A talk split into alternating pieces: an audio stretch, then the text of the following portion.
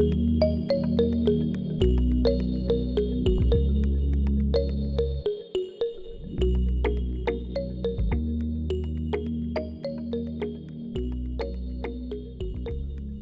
de nuevo y bienvenidos a Aprendizaje Moderno. Espero que hayas tenido un buen fin de semana de Halloween o de Día de los Muertos si es que lo celebras. Soy Michelle y en este ratito estaremos hablando acerca de los tipos de adiestramiento que existen en el aprendizaje corporativo. La semana pasada hablamos que para crear una fuerza laboral feliz y productiva, las empresas deben brindar oportunidades para una mayor capacitación y crecimiento a esos empleados. Lamentablemente, a veces hemos visto muchos empleados o incluso directivos catalogando la formación como aburrida o a veces hasta innecesaria. Seamos realistas, la capacitación de los empleados puede ser aburrida, pero solo cuando no hay un buen diseño instruccional y los tipos incorrectos de capacitación o aprendizaje no están relacionados con el tema o el problema que se está abordando. Por eso es bien importante que la capacitación que se diseñe coincida con las necesidades de sus empleados para garantizar que reciban la información que necesitan en el formato que mejor se adapte a ellos. Sin embargo, con este ambiente laboral tan cambiante y retante, especialmente con lo que hemos visto con COVID, se ha visto una gran demanda por transformar a e-learning o a otros modos más online ese adiestramiento que se daba en un salón de clases o en un salón de conferencias con diapositivas creadas con nuestro favorito PowerPoint. Quizá eres un diseñador instruccional acabando de empezar o recién graduado o te interesa el tema.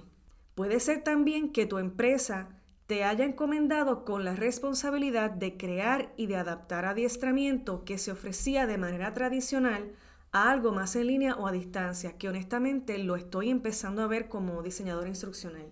Y es bien importante saber las opciones que tienes a tu disposición para diseñar capacitación de calidad efectiva y de paso diversificarte en tu carrera. Mira, siempre es bueno buscar una opinión, ¿verdad?, de algún profesional de Learning and Development, pero también quizás sería buena idea que supieras los diferentes tipos de adiestramiento que existen, adicional a, a las tradicionales diapositivas. Para llegar a la meta de crear esa capacitación efectiva, debemos entonces hablar de lo que tenemos a nuestra disposición. Y aquí vamos. Primero, vamos a hablar de los tipos de aprendizaje. Piensa que hay dos cajitas con bloques o legos que tanto nos encantan y que cada caja representa un tipo de aprendizaje. Estas cajas tienen bloques y la primera caja representa el aprendizaje sincrónico. Sincronicidad significa hacer algo al mismo tiempo y con el aprendizaje, mi gente, no es diferente. El aprendizaje sincrónico se refiere a un evento de aprendizaje en el cual un grupo de participantes está aprendiendo al mismo tiempo. Por eso, deberían estar en la misma ubicación física y si seguimos con la analogía de bloques, entonces el aula o el salón de clases Incluso un salón de hotel viene siendo uno de esos bloquecitos o varios como tú quieras catalogarlo. Ahora, en el área corporativa e incluso ahora también en la académica, hemos añadido otros bloquecitos a esa caja de aprendizaje sincrónico en forma de conferencias web o webinars donde los participantes pueden interactuar con el instructor o con el profesor y también entre ellos mismos. Esto lo hemos visto más ahora en nuestras plataformas favoritas de Zoom y de MS Team. Y tengan en mente, fíjense que también hay otras opciones muy buenas e interactivas como Conferences.io. Y no se preocupen que en la descripción del episodio les dejaré los enlaces de todas las herramientas que voy a estar mencionando. Claro está, no tengo sponsorship, pero si alguien me escucha de las compañías que voy a estar mencionando, pues bienvenido sea. También tendré un episodio describiendo estas y otras tecnologías muy pronto, así que pendientes a eso. Bueno, mis amigos, lo importante aquí es recordar que en la cajita del aprendizaje sincrónico hay bloques donde la característica en común es que hay interacción a tiempo real con otras personas. ¿Y para qué es bueno esto? Bueno, entre los beneficios del aprendizaje sincrónico está en la oportunidad de comentar y de preguntar facilitador o instructor, como en el salón de clase, También tenemos oportunidades de interacción entre participantes, ya sea en vida real o en el chat, como lo hemos visto en las conferencias que vamos de Zoom y también las de MS Teams. También hay un intercambio de conocimiento y de experiencia entre los participantes y el o la instructor. Tengan en cuenta que para el aprendizaje sincrónico hay tanto en vida real como en online, como ya había mencionado anteriormente. En este sentido, el evento también ocurre, o el evento educativo ocurre en un horario ya previsto. Así que eso es bien importante recordarlo. Puede ser que se tenga que grabar la conferencia para que otros se beneficien de la misma en otro momento y entonces esto es lo que nos lleva a la segunda caja de Legos que se conoce como aprendizaje asincrónico. Primera que habían mencionado era la sincrónica, ahora vamos para la segunda caja que es el aprendizaje asincrónico. Si el aprendizaje sincrónico sucede al mismo tiempo, el aprendizaje asincrónico se refiere a lo opuesto. Entonces, el instructor, el estudiante y otros participantes no están realizando el proceso de aprendizaje al mismo tiempo. En ese sentido, no hay interacción al mismo tiempo entre las personas y esto es bien importante recordarlo. Un tipo de bloque en esta caja en el entrenamiento corporativo se trata de crear contenido online con videos previamente grabados, como mencioné anteriormente en el ejemplo donde se puede grabar una conferencia en Zoom para que otras personas entonces la vean o se puedan beneficiar en otro momento. Con la tecnología avanzando a pasos agigantados, hemos visto también otros bloques que podemos usar. Yo creo que el bloque del que más hemos escuchado es el de módulos de e-learning, donde el alumno consume el contenido de manera interactiva y a su tiempo. Existen muchísimas plataformas para crear estos módulos y pueden ser de desktop o lo que le conocen como cloud-based o en la nube, donde se utiliza pues online o en línea. En una parte, mira, si eres principiante de esto del diseño instruccional y estás interesado en desarrollar, honestamente te recomiendo el suite de Articulate, especialmente su producto de Rise 360. Otra plataforma que a mí me gusta mucho, que es bien facilita de usar, es EasyEasy, que ellos son de Madrid, España. Y también está Apitier Evolve, que ellos están basados en Londres. Estas herramientas son bien facilitas de usar para crear módulos de e-learning. Bueno, también hay otras maneras más complicadas o hay otros programas más complicados como Captivate Storyline, que aprenderlas no vendría mal si tienes tiempo. Eh, y en tu, en tu empresa pues también te, permiten, eh, te permiten aprenderlas o de paso las quieres aprender. Pero eso también vamos a estar hablando yo creo que a más profundidad en otro, en otro episodio, así que espérenlo. La cuestión es que la selección de plataforma para crear el e-learning va a depender de presupuesto, necesidades, capacidad y medida pequeña la experiencia del diseñador si no hay miras a contratar un diseñador instruccional, que eso pasa especialmente en las empresas pequeñas y de nuevo, eso lo vamos a estar explicando eh, con más detalle. La cuestión es que esto de e-learning pasa a ser un bloquecito de la caja de aprendizaje asincrónico. Muy bien. Otro bloque es el de tomar o el de ofrecer cursos online en plataformas MOOC o MOOC, que significa Massive Online Courses, donde hay una mezcla de videos, e-learning y hasta asignaciones o exámenes para que te certifiques.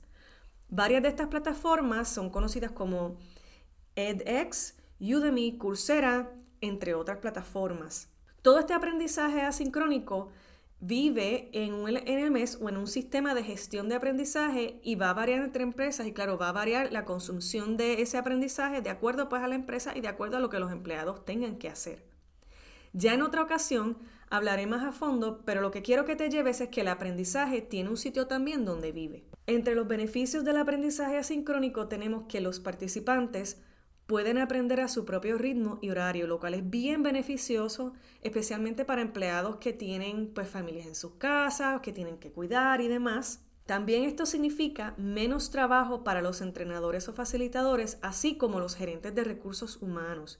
En ese sentido, también las tareas automatizadas reducen el trabajo repetitivo, como por ejemplo este de dictar clases online y puntuar exámenes. O sea que con esto del aprendizaje asincrónico, si ya tú tienes una clase grabada, pues entonces los estudiantes la toman a su, tiempo y no tienes que estar haciendo tantas eh, reuniones o no tienes que estar repitiendo el mismo material tantas veces para la misma audiencia.